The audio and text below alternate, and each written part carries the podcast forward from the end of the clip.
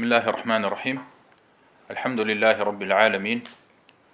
وصلى الله وسلم وبارك على نبينا محمد وعلى آله وأصحابه والتابعين ومن تبعهم بإحسان إلى يوم الدين. اللهم علمنا ما ينفعنا وانفعنا بما علمتنا وزدنا علما.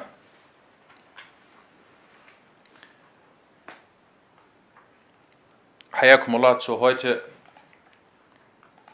17. Sitzung. Und wir lesen das Buch Bulugh al-Maram min Adillati al-Ahkam von Al-Hafiz ibn Hajar al-Asqalani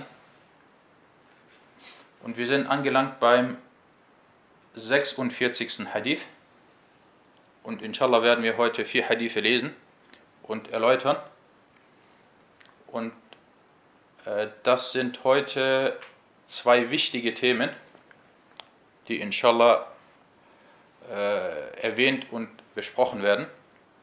Vor allem das erste Thema oder die erste Thematik. Es geht hierbei äh, um die Gebetswaschung. Und dazu kommen wir inshallah gleich, in, äh, äh gleich nachdem wir die Hadithe gelesen haben oder den Hadith gelesen haben, ausführlich. Na, Iqra. Bismillahirrahmanirrahim. Alhamdulillahi Rabbil Alameen. وصلى الله وسلم وبارك على نبينا محمد وعلى آله وصحبه أجمعين. أما بعد فبأسانيدكم إلى الحافظ ابن حجر رحمه الله تعالى. قال وعن أبي هريرة رضي الله عنه قال قال رسول الله صلى الله عليه وسلم لا وضوء لمن لم يذكر اسم الله عليه. أخرجه أحمد وأبو داود وابن ماجه بإسناد ضعيف. وللترمذي عن ابن عن سعيد بن زيد وأبي سعيد نحوه قال أحمد لا يثبت فيه شيء نعم أحسنت Der 46. Hadith. Abu Huraira, möge Allah mit ihm zufrieden sein, berichtete, dass der Gesandte Allahs, Allahs Segen und Frieden auf ihm sagte, keine Gebetswaschung hat derjenige, der nicht dafür den Namen Allahs erwähnt hat oder der nicht dabei den Namen Allahs erwähnt hat. Überliefert von Ahmed, Abu Dawud und Ibn Majah mit einer schwachen Überlieferungskette. Und bei At-Tirmidhi wurde er von Sa'id ibn Zayd und Abu Sa'id ähnlich überliefert. Und Ahmad, Imam Ahmad sagte, nichts ist hierbei authentisch überliefert. Kommen wir zunächst einmal zu, der, zu den Hadith wissenschaftlichen Nutzen aus dieser Überlieferung. Und äh, da gehen wir etwas ausführlicher auf die Hadithe und auf die Überlieferungen ein, weil von der Authentizität dieser Hadithe hängt ein wichtiges Urteil ab. Es geht hier um die Gebetswaschung und es geht hier darum, ob es verpflichtend ist, vor der Gebetswaschung Bismillah zu sagen oder nicht. Und das ist ein wichtiges Urteil. Und deswegen, und hierbei wurden Hadithe überliefert, und nicht nur ein Hadith, sondern mehrere Überlieferungen. Und je nachdem, wie man diese Hadithe einstuft, wird dann auch das Urteil dementsprechend äh, ausfallen. Dieser Hadith, den wir hier haben, der Hadith von Abu Huraira, also zunächst einmal der Überlieferer ist Abu Huraira. Und über ihn hatten wir bereits mehrfach gesprochen. Es wurde gesagt, dass sein Name Abdurrahman ibn Sakhar ist und es wurde gesagt, er heißt Abdullah ibn Amir und er starb im Jahre 58 oder 59 nach der Hijra und insgesamt überlieferte dieser edle, dieser großartige Sahabi, möge Allah ihm die höchste Stufe im Paradies schenken, überlieferte er 5374 Hadithe, also einen Großteil der Hadithe hat Abu Huraira überliefert. Und man hält sich immer vor Augen. Und das nimmt man als Faustregel. Wenn jemand Abu Huraira, wenn jemand versucht, Abu Huraira schlecht zu reden, dann ist seine Absicht, dass er die Hadithe des Propheten والسلام, ablehnen will. Weil in dem Moment, wo du Abu Huraira oder wo jemand Abu Huraira schlecht redet und ihn sozusagen zu Fall bringt, dann hat er einen großen Teil der Hadithe des Propheten والسلام, zu Fall gebracht. Und äh, derjenige, der über Abu Huraira redet, so gibt es keinen Zweifel darüber, dass er unwissend ist und dass zumindest eine Form von Sendaka, also eine Form von Ketzerei bei ihm vorhanden ist, wenn nicht sogar noch viel mehr als das. Na, dieser Hadith, Barakallahu fikum, wurde unter anderem von Ahmed in Al-Musnad und von Abu Dawud und von Ibn Majah überliefert. Und At-Tirmidhi, Abu Isa At-Tirmidhi, überlieferte ihn in Al-Jami' äh, mit, einer, mit einem ähnlichen Wortlaut oder mit ähnlichen Wortlauten. Dieser Hadith wurde über die Überlieferungskette, äh, über die Überlieferungskette, die ihr hier habt, äh,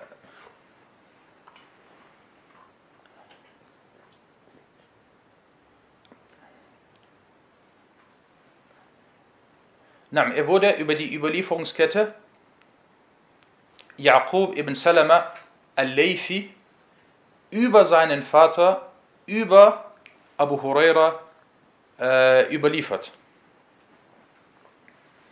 Und wir haben also hier einmal Yaqub ibn Salama und wir haben dann seinen Vater. Und was diese zwei angeht, also was Yaqub und seinen Vater Salama angeht, so sagte Al-Bukhari, es ist nicht bekannt, dass Salama von Abu Huraira gehört hat. Und es ist nicht bekannt, dass Yaqub von seinem Vater gehört hat. Also wir haben hier gleich zwei Überlieferer, wo gesagt wurde, dass sie nicht von dem anderen Überlieferer gehört haben. Und das nennt sich Al-Inqita'. Al-Inqita' bedeutet, dass die Überlieferungskette nicht verbunden ist. Und das ist eine der Gründe, warum ein Hadith als schwach eingestuft wird. Weil eine der Voraussetzungen ist, Al-Ittisal, also eine der Voraussetzungen, dass ein Hadith authentisch ist, und das ist eine der wichtigsten Voraussetzungen, ist Al-Ittisal, dass die Überlieferer jeweils voneinander gehört haben. Darüber hinaus, das ist der erste Punkt, der erste Grund für die Schwäche, darüber hinaus wurden beide, also sowohl Jakob als auch sein Vater Salama, beide wurden von mehreren Gelehrten sogar als Majhul, als unbekannt eingestuft. Und bei den Hadith-Gelehrten muss der Überlieferer bekannt sein. Man muss wissen, wer ist er, wo hat er gelebt, von wem hat er gehört, von wem hat er überliefert, wer waren seine Lehrer, wer waren seine Schüler. Aber wenn jemand unbekannt ist, es kann sein, er ist unbekannt und er ist ein rechtschaffener Mann, aber was die Hadith-Wissenschaft angeht, so ist das eine weitere oder ebenfalls eine Schwäche, warum ein Hadith nicht akzeptiert wird. Und Abu Isa at-Tirmidhi, rahimahullah, äh, nachdem er diesen Hadith überlieferte, sagte er, Ahmed ibn Hanbal sagte, ich kenne keinen Hadith in diesem Kapitel, der eine, der eine gute Überlieferungskette hat. Also er redet hier über welches Kapitel? Er redet über das Kapitel, das man vor der Gebetswaschung Bismillah sagt. Und Imam Ahmed sagt, ich kenne keinen Hadith in diesem Bab, also in diesem Bereich, der eine gute Überlieferungskette hat. Sprich, alle Hadithe, die hier hierbei überliefert wurden, sind nicht authentisch. Das ist der zweite Punkt. äh, über den wir hier sprechen, also über die Hadith-wissenschaftlichen Nutzen. Drittens, äh, jetzt gibt es aber mehrere Hadithe. Jeder einzelne dieser Hadithe, so ist seine Überlieferungskette schwach. Und jetzt gibt es hier verschiedene Vorgehensweisen unter den Muhaddithun. Manche sagen, jetzt hier in diesem Fall, sie sagen, wenn man, wie zum Beispiel Ibn Hajar, er sagte, es scheint so zu sein, dass wenn alle überlieferten Hadithe zusammengelegt werden, dadurch eine gewisse Stärke entsteht, die darauf hinweist, dass das Ganze einen Ursprung hat. Also wir haben zum Beispiel drei, vier, wir haben jetzt hier drei, vier verschiedene Überlieferungsketten. Allesamt sind sie schwach. Aber wenn man alle zusammenlegt, sagt Ibn Hajar, kann es sein, dass sie sich äh, etwas stärken. Und das ist das, was die späteren A'imma Al-Hassanu li ghayrihi genannt hatten. Und darüber hatte ich in früheren Unterrichten äh, gesprochen. Ibn al-Qayyim sagte, die Hadithe über die Tesmir, mit Tesmir ist hier das Sagen von Bismillah vor der Gebetswaschung gemeint. Er sagte, die Hadithe über die Tesmir sind gute Hadithe. Das ist die Ansicht von Ibn al-Qayyim. Also wenn man sie alle zusammenlegt, dann deutet das darauf hin, dass sie einen Ursprung haben. Aber wir haben die erste äh, Aussage von Imam Ahmed. Er sagte, ich kenne keinen Hadith in diesem Kapitel, der eine gute Überlieferungskette hat. Und Sheikh Abdullah Sa'ad sagte, es gibt in diesem Kapitel nichts, was authentisch überliefert wurde und korrekt ist. Das soweit zu dem ersten Bereich, über den wir hier sprechen, und zwar über die Hadith-wissenschaftlichen äh, Nutzen. Kommen wir zum zweiten Bereich, und zwar die fiqh-wissenschaftlichen Nutzen aus diesem äh, Hadith. Der Prophet والسلام, sagte, La wudu'a, keine Gebetswaschung.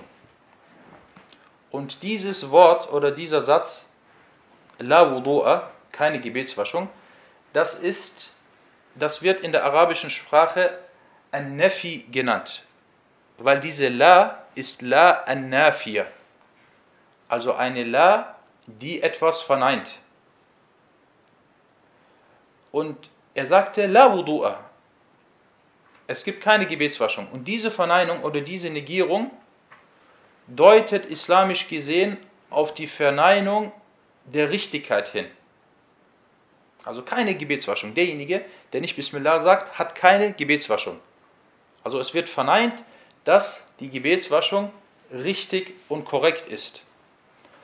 Und manche Gelehrten sagten, es wurde gesagt, dass dies auf die Vollständigkeit äh, hinweist. Also derjenige, der nicht Bismillah sagt, so ist sein Wudu nicht vollständig. Wobei erste Ansicht, die erste Ansicht sehr stark ist, die erste Meinung sehr stark ist, dass diese La hierbei auf die Verneinung der Richtigkeit hindeutet. Na, hier sagte der Prophet a.s. La wudu'a liman lam yadhkur ismallahi alayh. Keine Gebetswaschung hat derjenige, der nicht dabei den Namen Allahs erwähnt. Und mit dem Namen Allahs, damit ist gemeint, dass man Bismillah sagt. Also wer nicht Bismillah sagt, hat keine Gebetswaschung. Dritter Nutzen. Aus diesem Hadith wird entnommen, dass das Aussprechen von Bismillah vor der Gebetswaschung verpflichtend ist, wenn wir sagen sollten, dass der Hadith authentisch ist. Mit der Tesmir ist hier Bismillah gemeint, dass man Bismillah sagt. Und manche Gelehrten sagten, dass man Bismillahirrahmanirrahim sagen kann. Dies wurde unter anderem von An-Nawawi erwähnt, aber hierfür gibt es keinen Beweis. Und dies wird bei den Usul-Gelehrten, das ist eine Sache, die wird Al-Istihsan genannt. Aber es gibt hierbei keinen Beweis. Was überliefert wurde, ist Bismillah. und dass man jetzt kommt und diesem Bismillah noch irgendetwas anderes hinzufügt, so sagen wir, hierbei gibt es äh, hierfür oder dafür gibt es keinen Beweis. Das war viertens. Der fünfte Punkt. Äußerlich ist der Hadith so zu verstehen, dass damit die Verneinung der Richtigkeit der Gebetswaschung gemeint ist. Wenn du nicht Bismillah sagst, ist die Gebetswaschung nicht richtig. So ist das äußerlich zu verstehen. Der Hadith, sechstens, dieser Hadith ist aufgrund der zahlreichen Überlieferungsketten bei manchen Gelehrten brauchbar, um ihn als Beweisgrundlage anzuführen. Und aus diesem Grund machten unter anderem die Hanabila, machten unter anderem die Hanabila die Tesmir vor der Gebetswaschung zur Pflicht.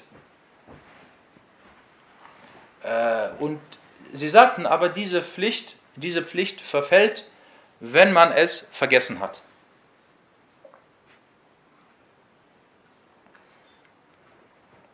Na, das soweit zu, äh, zu, zu den fiqh-wissenschaftlichen Nutzen aus diesem Hadith. Hier ist ein äh, Schreibfehler, darauf bitte nicht achten. Und zwar kommen wir zum, zum äh, nächsten Punkt, und zwar, Barakallahu zur einige Meinungsverschiedenheiten und Unstimmigkeiten unter den Gelehrten. Es gibt hierbei, es gibt hierbei äh, zwei Ansichten oder zwei bekannte Ansichten. Die erste Ansicht besagt, dass die Tesmir verpflichtend ist, dass es verpflichtend ist, Bismillah zu sagen. Und das wurde unter anderem in einer Überlieferung über Imam Ahmed erwähnt. Und das ist auch die Ansicht von Imam Ishaq ibn al-Rahawi. Hier habe ich al-Rahawi, das stimmt nicht. Ishaq ibn al-Rahawi. Und und einige Gelehrten in der Rechtsschule der Hanabila. Sie sagten, Bismillah ist verpflichtend oder Bismillah vor dem Wudu, vor der Gebetswaschung zu sagen, ist verpflichtend. Und als Beweis führten sie unter anderem die, äh, die erwähnten Hadithe an. Abdul Aziz, der bekannt ist als Ghulam al-Khalal, einer der großen und wichtigen Gelehrten in der Rechtsschule der Hanabila und er hat ein sehr, sehr wichtiges Buch verfasst, äh, welches Saad al-Musafir heißt und darin hat er sehr viele wichtige Aussagen von Imam Ahmed gesammelt und dieses Buch, jeder, der die Rechtsschule oder der die Madhab von Imam Ahmed äh, studieren will, äh, sollte auf jeden Fall auch große, diesem Buch große Aufmerksamkeit schenken er sagte in diesem Buch, ich bin der Ansicht, dass er sie wiederholt, wenn er die Tesmir nicht ausspricht. Also wenn man vergessen hat, Bismillah zu sagen, so soll man die Gebetswaschung wiederholen. Und diese Ansicht, also dass die Tesmir verpflichtend ist, gehört zu den Mufradat der hanbalitischen Rechtsschule. Und ich hatte im letzten Unterricht darüber gesprochen, äh, was mit Mufradat gemeint ist. Das bedeutet, dass die Hanabila eine Ansicht vertreten und hierbei den anderen Rechtsschulen widersprechen. Das nennt sich Mufradat al-Madhab. Und es wurde gesagt, dass dies auch die Ansicht von Al-Hassan al-Basri war. Also das ist jetzt die erste Ansicht. Kommen wir zur zweiten Ansicht, Barakallahu fikum, und zwar die besagt, dass die Tesmir Sunna ist. Sie ist nicht verpflichtend, sondern sie ist Sunna. Und das ist die Ansicht der Mehrheit, Al-Jumhur, sprich äh, der drei Rechtsschulen von Abu Hanifa, Malik und Al-Shafi'i. Und das ist die zweite Überlieferung über Imam Ahmed. Und es wurde gesagt, dass er sagte, es gefällt mir, dass er vor der Gebetswaschung die Tesmir ausspricht. Sollte er dies nicht tun, so lastet nichts auf ihn. Und das ist eine deutliche oder eine klare Aussage von Imam Ahmad, dass er der Meinung ist, dass die Tesmir nicht Pflicht ist. Und unter den Hanabila selber gab es Gelehrte, die auch diese zweite Ansicht äh, vertraten, unter anderem Al-Khiraqi und Ibn Qudama. Und Al-Khiraqi ist auch einer der früheren hanbalitischen Gelehrten und er verfasste äh, das erste hanbalitische äh, Metten oder das erste hanbalitische Fiqhbuch.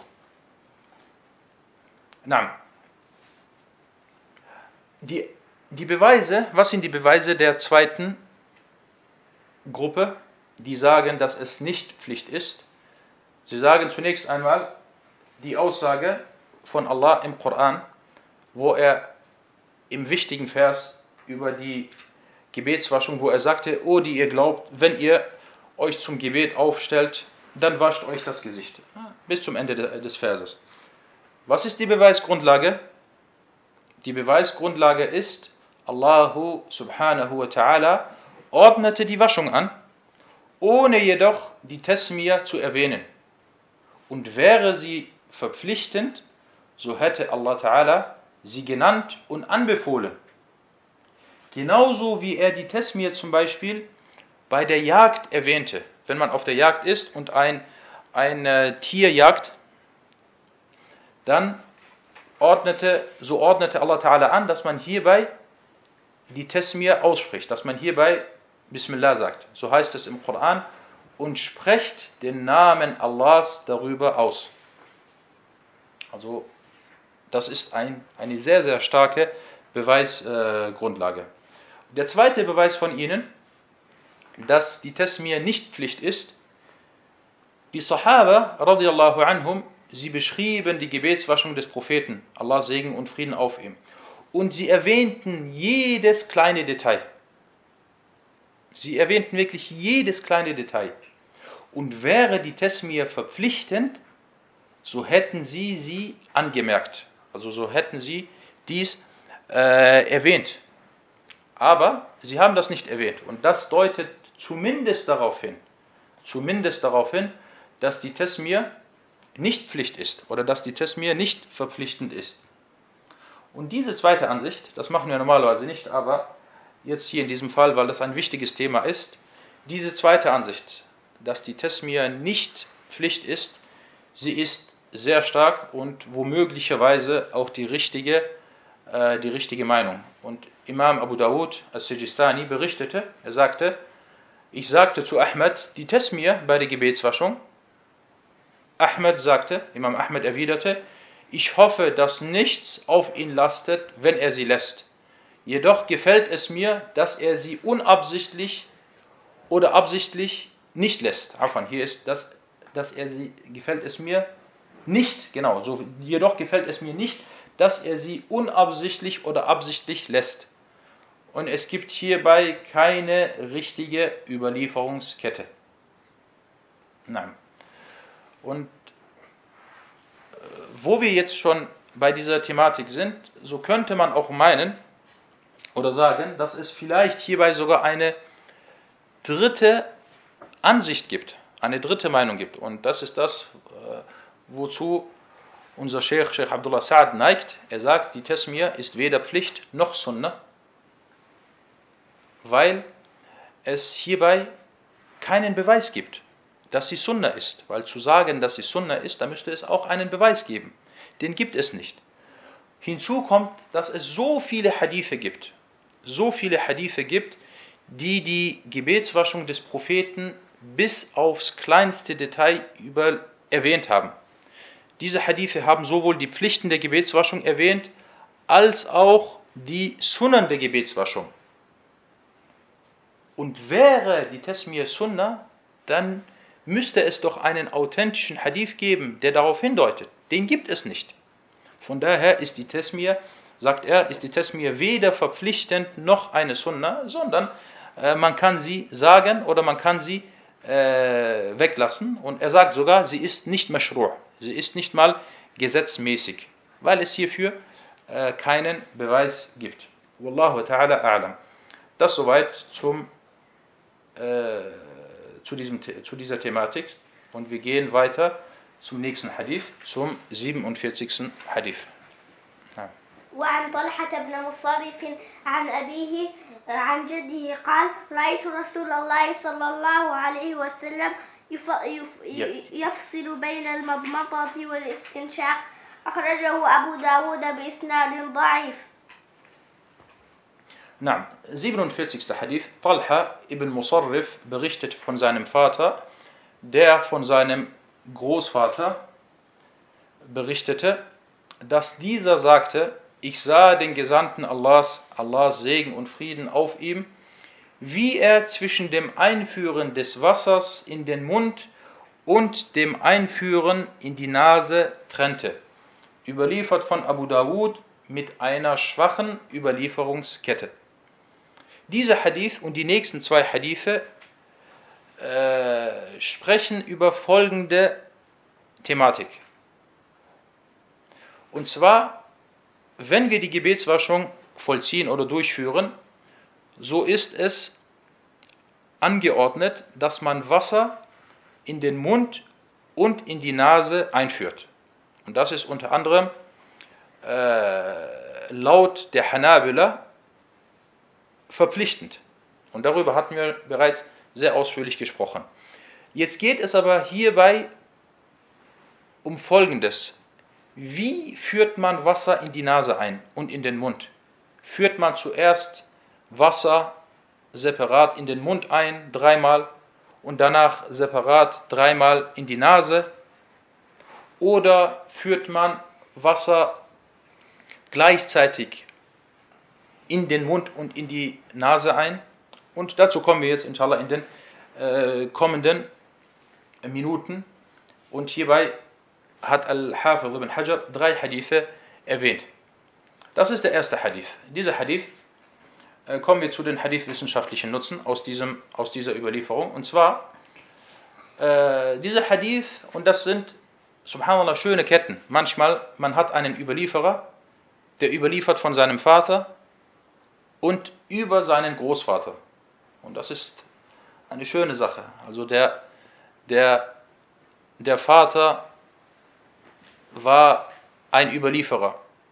Der Sohn war ebenfalls ein Überlieferer. Und der, das Enkelkind oder der Enkel war ebenfalls eine, äh, war einer der Überlieferer. Und hier in diesem Fall, wir haben hier Talha ibn Musarrif, er berichtete über seinen Vater. Naam. Und der Großvater von ihnen, um ihn geht es hier, weil er ein Sahabi sein soll. Sein Name, es wurde gesagt, sein Name ist Amr ibn Ka'ab.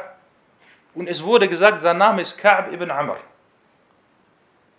Und die meisten Hadith-Gelehrten bestätigten, dass er ein Prophetengefährte war. Aber es gab hierbei Khilafat, also es gab äh, hierbei Unstimmigkeiten, ob er ein Sahabi war oder nicht. Dieser Hadith ist schwach. Er wurde von äh, Abu Dawud überliefert und Ibn Hajar, äh, nachdem er den Hadith erwähnte, sagte er auch, dass der Hadith schwach ist. Was den Vater von Talha angeht, diesen Musarrif, so sagten die meisten Hadith-Gelehrten, dass er unbekannt ist, Majhul. Und das ist unter anderem die Ansicht von Yahya ibn al-Qattan. Und Yahya ibn al-Qattan, seine Ansichten sind sehr, sehr wichtig. Und er ist unter anderem der Lehrer von Ahmad und Yahya ibn Ma'in und so weiter. Imam Ahmad berichtete, dass Sufyan ibn Uyayna, rahimahullah, sagte, was ist das? Eshada. Talha an abihi an jaddi. Und subhanallah, das sind manchmal äh, schöne Ibarat, also schöne äh, äh, Aussagen, wie die, wie die Hadith-Gelehrten jemanden kritisieren. Er sagte, Eshada, was ist das? Dieser Talha über seinen Vater, über seinen Großvater. Und das deutet darauf hin, dass Imam Sufyan ibn Uyayna diese Überlieferungskette äh, nicht, richt, äh, nicht als richtig und als authentisch äh, sah. Hinzu kommt, dass in dieser Überlieferungskette jemand ist, der heißt Layth ibn Abi Sulaim. Das ist der, der von Talha ibn Musarrif über, überliefert hat. Und Imam Ahmed hat auch jetzt wieder auch eine sehr interessante äh, Aussage und eine interessante Art und Weise, wie er ihn kritisiert. Er sagte, Leif la yufrahu bihadithihi. Leif la yufrahu bihadithihi. Er sagte, dieser Leif, so freut man sich nicht über seine Hadithe. Und das deutet darauf hin, dass er äh, ihn als schwach eingestuft hat. Na, Leif, so freut man sich nicht über seine Hadithe. Und Ibn al-Qayyim, rahimahullah, stufte den Hadith als schwach ein und Ibn Hajar stufte den Hadith als schwach ein. Und äh, Sheikhuna Abdullah Sa'ad sagte, dieser Hadith ist nicht bestätigt und authentisch und nicht authentisch. Na, kommen wir zu den viertwissenschaftlichen Nutzen aus dieser Überlieferung.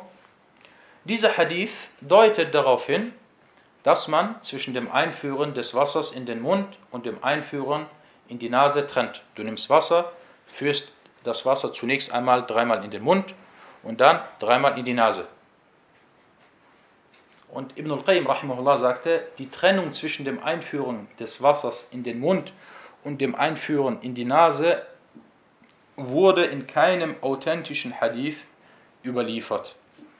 Und dazu kommen wir noch, inshallah, gleich ausführlicher in den nächsten Hadithen. Also das ist, merkt euch, das ist die erste äh, Vorgehensweise oder die erste Form. Kommen wir zum 48. Hadith. Nein. وعن علي رضي الله عنه في صفة الوضوء ثم تمضمض صلى الله عليه وسلم واستنثر ثلاثا يمضمض وينثر من الكف الذي يأخذ منه الماء أخرجه أبو داود والنسائي أحسنت 48. Hadith von Ali, möge Allah mit ihm zufrieden sein, wurde über die Beschreibung der Gebetswaschung berichtet, dass er sagte, alsdann führte er, Allahs Segen und Frieden auf ihm, dreimal Wasser in seinen Mund ein und blies das Wasser aus seiner Nase dreimal aus. Er führte Wasser in den Mund und blies es aus seiner Nase mit der Hand, mit der er das Wasser nahm. Das ist etwas schwierig zu verstehen überliefert von Abu Dawud und An-Nasai. Damit ist folgendes gemeint. In diesem Hadith, er nahm Wasser mit einer Hand. Er nahm Wasser mit einer Hand. Und mit diesem Wasser, mit diesem Wasser führte er dreimal Wasser in seinen Mund und blies dann das Wasser dreimal aus seiner Nase aus und jedes dieser drei Male mit dem gleichen Wasser. Also du hast Wasser, ganz wenig Wasser in deiner Hand und mit diesem wenigen Wasser, welches du in deiner Hand hast, machst du alles. Sowohl die Madmada, also das Einführen des Wassers in den Mund, als auch, die, als auch den, äh, den äh, Istinshaq, also das Wasser einführen oder das Einführen des Wassers in die, in die Nase. Okay, das ist die zweite, das ist die zweite Form. Kommen wir zu den Hadith-wissenschaftlichen Nutzen aus dieser Überlieferung. Und zwar, der Überlieferer ist Ali. Und über Ali hatten wir bereits im 31. Hadith gesprochen. Und der Hadith ist authentisch. Er wurde unter anderem von Abu Dawud und An-Nasai überliefert. Und dieser Hadith, das ist ein langer Hadith, den hat Ibn Hajar äh, bereits unter der Nummer 31, also beim 31. Hadith des Buches, hat er den gleichen Hadith überliefert. Dort hat er einen anderen Teil des Hadithes überliefert, weil dort ging es um ein anderes Thema und hier geht es um ein anderes Thema. Und wie gesagt, wir hatten über den Hadith beziehungsweise über die Authentizität des Hadithes äh, beim Hadith Nummer 31 ausführlich gesprochen. Und Ibn Hajar, wie gesagt, er führte ihn an zwei verschiedenen Stellen an, um jeweils immer auf die Beweisgrundlage bestimmter Wortlaute hinzuweisen. Äh, die viertwissenschaftlichen Nutzen aus diesem Hadith. Dieser Hadith deutet darauf hin, dass man beim Einführen des Wassers in den Mund und in die Nase das Wasser je dreimal mit derselben Hand und demselben Wasser einführt. Das ist also die zweite Form. Na, das soweit zu diesem Hadith und kommen wir zum äh, dritten Hadith hinsichtlich dieser Thematik, dem Einführen des Wassers in den Mund und in die Nase. Na, Iqra. وعن عبد الله بن زيد رضي الله عنه في صفة الوضوء ثم أدخل صلى الله عليه وسلم يده ومضمض واستنشق من كف واحدة يفعل ذلك ثلاث مرات ثلاثا متفق عليه ثلاثا ولا ثلاث مرات طيب ثلاثا يفعل ذلك ثلاثا أي أحسنت Naam, der 49. Hadith von Abdullah ibn Zayd, möge Allah mit ihm zufrieden sein, wurde über die Beschreibung der Gebetswaschung berichtet, dass er sagte, Alsdann führte er, Allahs Segen und Frieden auf ihm, seine Hand ein, also ins Wasser ein, und führte das Wasser in seinen Mund und seine Nase mit einer Hand ein. Er tat dies dreimal. Muttafaqun alayh. Das bedeutet jetzt, das ist die dritte Art oder die dritte Form. Man nimmt Wasser mit der linken Hand einmal. Dieses Wasser, was man in der Hand hat, führt man in den Mund und in die Nase gleichzeitig. Das ist einmal. Dann nimmt man frisches Wasser ein zweites Mal und führt wieder das Wasser gleichzeitig in den Mund und in die Nase ein. Zweites Mal. Und dann nimmt man ein drittes Mal neues Wasser und führt wieder das Wasser in den Mund und in die Nase ein.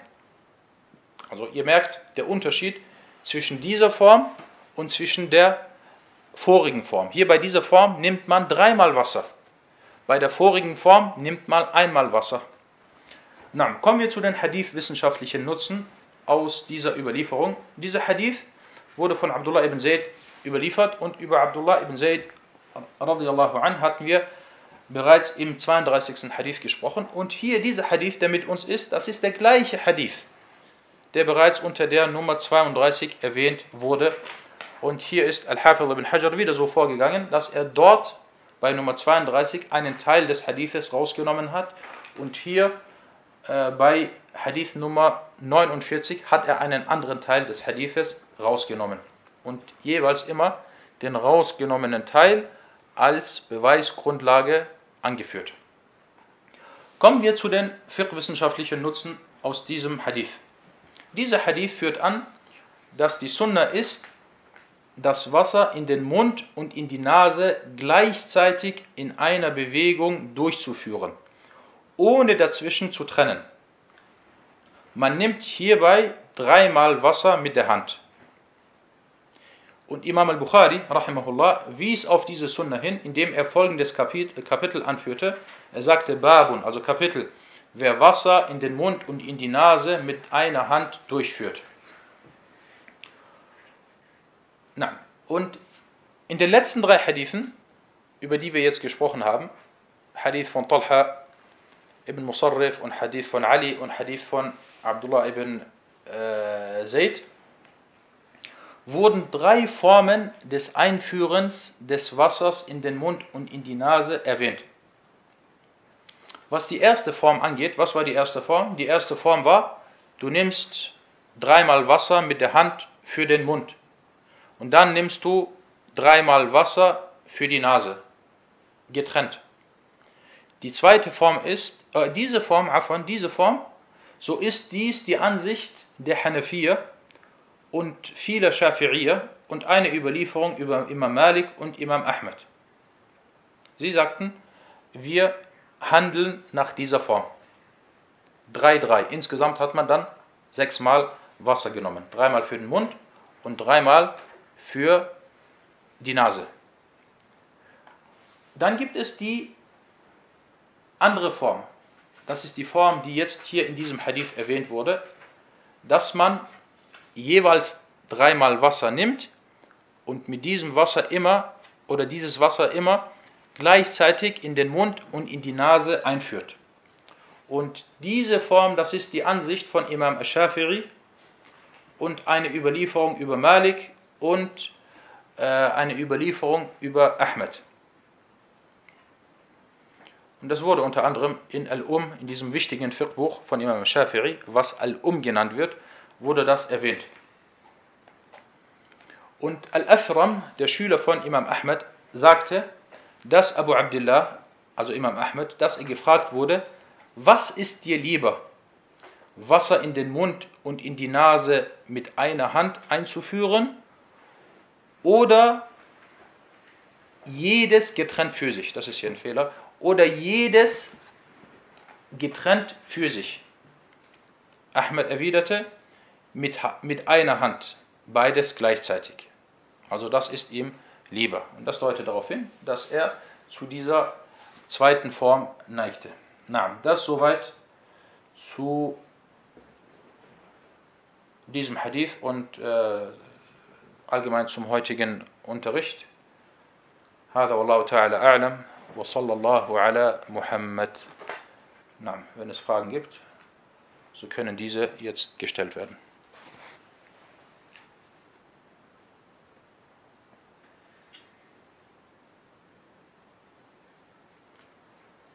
Und allgemein, was, was ich sagen wollte, die Geschwister, die über Facebook zuhören oder über Mixler, besser wäre es immer direkt über den Kursraum von Islam Study, weil hier habt ihr, ihr seid in einem Kursraum und ihr habt vor euch eine Folie, wo ihr das Ganze auch schriftlich seht. Und das ist Vorteil, äh, von Vorteil und äh, ist, denke ich mal, auch äh, für euch besser sowohl sehen als auch hören, als auch nur hören. Also für diejenigen, die die Möglichkeit haben. Nein.